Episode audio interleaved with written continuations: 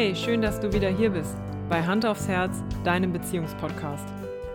Die letzte Folge war der erste Teil zum Thema Trennungen und da ging es ja um die verschiedenen Formen von Trennungen.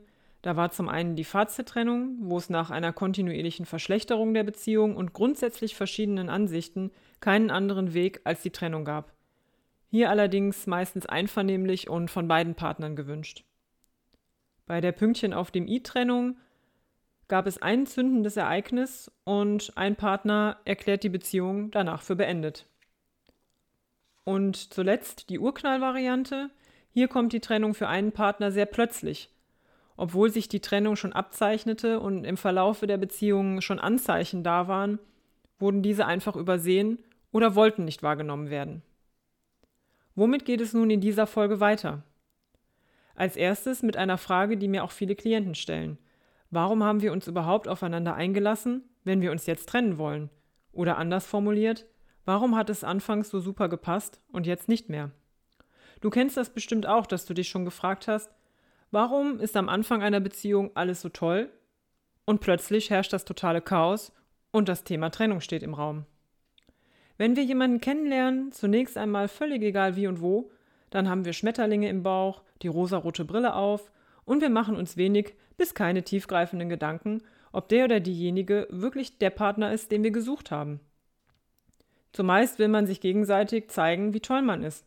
Ausgefeilte und kreativ gestaltete WhatsApp-Nachrichten bringen Handyakkus an ihre Grenzen. Die beste Klamotte wird ausgepackt und das Auto noch schnell durch die Waschstraße gejagt. Wir tun alles, um uns von unserer vermeintlich besten Seite zu zeigen. In der Zeit stellt keiner zukunftsweisende Fragen. Fragen nach Kinderwunsch, grundsätzlichen Einstellungen zum Leben. Definitionen von Nähe und Distanz sind tabu. Die Anfangszeit steht unter dem Zeichen, das wird niemals enden. Ab einem nicht näher definierbaren Zeitpunkt kehrt der sogenannte Alltag ein, und jetzt wird es nämlich ganz entscheidend, wie sich die Paare kennengelernt haben. Was anfangs für ein unwichtiges Detail gehalten wurde, wird jetzt zum Schlüssel für vieles. Anhand der Kennenlerngeschichte kann man so einiges ableiten, zum Beispiel weshalb es immer wieder zu den gleichen Streits kommt. Hat der beste Freund oder Freundin das erste Gespräch organisiert? War bei unserem Kennenlernen Alkohol im Spiel? Haben wir uns auf einer wilden Party oder einer ruhigen Grillsession bei den Nachbarn kennengelernt?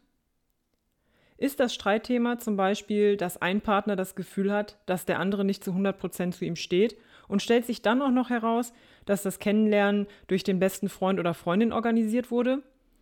Das kann zum Beispiel ein Indiz darauf sein, dass der andere es nicht so ernst meint oder einfach nicht so der zuverlässigste ist.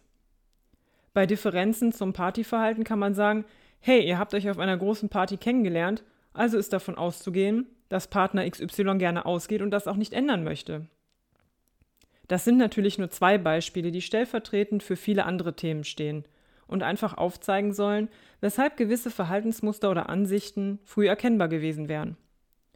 Ein weiterer Grund sind die eben erwähnten tiefgreifenden Fragen. Man sollte nicht allzu lange warten, bis man sich damit beschäftigt, wie sich jeder Einzelne eine Beziehung vorstellt. Wohnsituation, darf der Partner Freunde des anderen Geschlechts haben, Kinderwunsch, Prioritäten von Familie und alles, was jeden Einzelnen in seinem Leben bewegt. Streitkultur ist auch ein Punkt, an dem sich irgendwann die Spreu vom Weizen trennt. Hat der eine oder andere Streiten gelernt? Oder ist einer eher der Typ, das regelt sich schon von alleine? Auch das kann irgendwann problematisch werden. Wie ist es um das Selbstbewusstsein des anderen bestellt? Ist der eine ein Positivdenker und der andere ein Schwarzmaler? Kann sich ergänzen, kann aber auch nach hinten losgehen. Rückblickend lohnt es sich zu überlegen, was war die Motivation für unser Zusammenkommen? Nicht alleine sein zu können, emotionale Abhängigkeit an eine Person, Torschusspanik, anderen etwas beweisen müssen. Alles Themen, die wir auch in meinen Coachings individuell bearbeiten und Lösungen erarbeiten, um Konflikte zukünftig besser lösen zu können. Am Anfang sind viele skeptisch nach dem Motto, es ist doch völlig egal, ob und wie wir uns vor fünf oder zehn Jahren kennengelernt haben.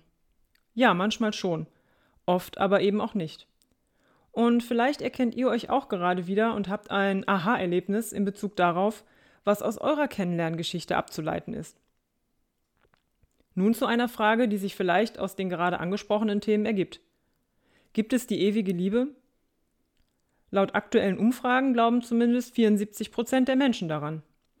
Aber im Gegensatz dazu steht eine Scheidungsrate von 36 Prozent. Wie passt das zusammen? Nun gut, etwas wollen und daran glauben, heißt in der Praxis oft nicht, dass es auch klappt. Liebe ist nach wie vor Arbeit. Und der amerikanische Psychologe Gottman sagte, um eine negative Sache gut zu machen, braucht es fünf positive Sachen. Dann erst hat unser Gehirn das Negative aus dem Bewusstsein verbannt. Das klingt schon nach sehr viel Arbeit, wie ich finde. Aber etwas Positives für alle Romantiker unter uns gibt es. Die Brooke University New York hat in einer aktuellen Studie untersucht, wie sich die Hirnaktivität und die Hormonausschüttung zwischen frisch verliebten Paaren und Paaren, die seit einigen Jahren zusammen sind, unterscheidet. Sie fanden heraus, so gut wie gar nicht. Zu der gleich hohen Dopaminausschüttung kam bei Langzeitpaaren dazu, dass Hirnregionen aktiv waren, die für das intensive Bindung aufbauen und Urvertrauen entwickeln verantwortlich sind. Das klingt doch vielversprechend.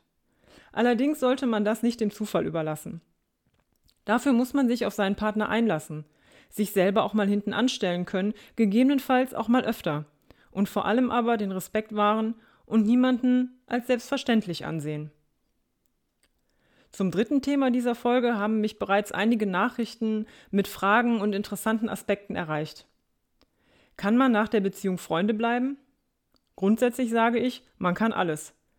Ist es sinnvoll? Zu was soll das führen? Und wie gestaltet sich so eine Freundschaft?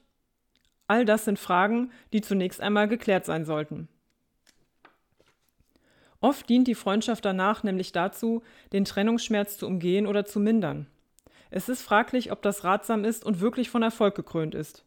So verschieden wie jede Beziehung ist, so ist auch die eventuelle Voraussetzung für eine Freundschaft verschieden. Dann sollte definiert werden, was versteht jeder Einzelne unter Freundschaft. Für den einen bedeutet es regelmäßigen Kontakt mit Treffen und Austausch über alle Themen. Für den anderen reichen ein paar Nachrichten und der obligatorische Kaffee zum Geburtstag, um es Freundschaft zu nennen. Der Verlauf der Beziehung und die Trennung an sich sind zwei entscheidende Faktoren, die es zu beachten gilt, wenn man überlegt, ob eine Freundschaft danach möglich ist. Bei einer einvernehmlichen Trennung ist das sicher leichter, als wenn einer die Trennung möchte und der andere es noch nicht versteht oder sogar an der Beziehung festhalten möchte. Je mehr Verletzungen entstanden sind und je mehr böse Worte gefallen sind, umso schwieriger wird es sich nach der Trennung noch in die Augen sehen zu können. Wie realistisch ist es, dass bei einer Freundschaft alles anders wird und vergessen wurde, was passiert ist? Gesagt ist gesagt, und irgendwann ist auch die menschliche Enttäuschung so groß, dass ein danach unmöglich ist. Ist es eine Beziehung und eine Trennung auf Augenhöhe, wo es vielleicht an einzelnen Punkten einfach nicht mehr funktioniert hat und die Lebensentwürfe zu weit auseinandergegangen sind, dann kann das schon besser gelingen. In jedem Fall benötigen beide Partner Zeit. Zeit, um zu realisieren, was passiert ist, um zu sich selbst zu finden und sich über die eigenen Gefühle klar zu werden. Distanz hilft einzuordnen, was der Grund für die Trennung war und ob wir überhaupt Freunde bleiben wollen. Mit der nötigen Distanz kommt dann auch der Mut, den es braucht, um miteinander Bilanz der Beziehung zu ziehen. Ein klärendes Gespräch sollte es definitiv geben. Ein Gespräch, wo ihr euch austauscht über das, was eurer Meinung nach schiefgelaufen ist, was jetzt auch der Grund zu der Trennung war. Aber definitiv auch, um darüber zu sprechen, was toll war, was ihr voneinander gelernt habt und Positives aus eurer gemeinsamen Zeit mitnehmt. Es wird wohl nicht alles schlecht gewesen sein, es hat ja Gründe, warum ihr Zeit X miteinander verbracht habt. In diesem Zusammenhang solltet ihr gerne auch nochmal an die Motivation denken, weshalb ihr eine Beziehung miteinander eingegangen seid. Was war eure Erwartung und wieso wurde diese in euren Augen nicht erfüllt? Hier geht es nicht darum, Schuldzuweisungen loszuwerden, sondern zu erkennen, was jeder Einzelne zur Beziehung und auch zur Trennung beigetragen hat. Ihr werdet sehen, was ihr in Zukunft anders und vielleicht auch besser machen könnt und könnt einen vernünftigen Abschluss zu dieser Beziehung finden. Danach gilt es für euch zu überlegen, was ihr euch von dieser Freundschaft erhofft. Sind da wirklich noch Gefühle im Spiel und die Sehnsucht nach körperlicher Nähe des Partners, rate ich von einer Freundschaft ab. Es wird eher ein ständiges Hoffen, man hängt in der Schwebe und wartet ständig auf den Neuanfang, während der andere Partner vielleicht schon einen neuen Partner hat oder sich einen neuen Bekanntenkreis aufbaut. Das alles führt letztlich zu Enttäuschung und Verletzung, und dafür kostet es zu viel Kraft. Dann ist da ja auch noch der Faktor neuer Partner in eurem eigenen Leben. Wie wird er das wohl finden, wenn der oder die Ex regelmäßig mit am Tisch sitzt? Erwartet ihr, dass das akzeptiert wird?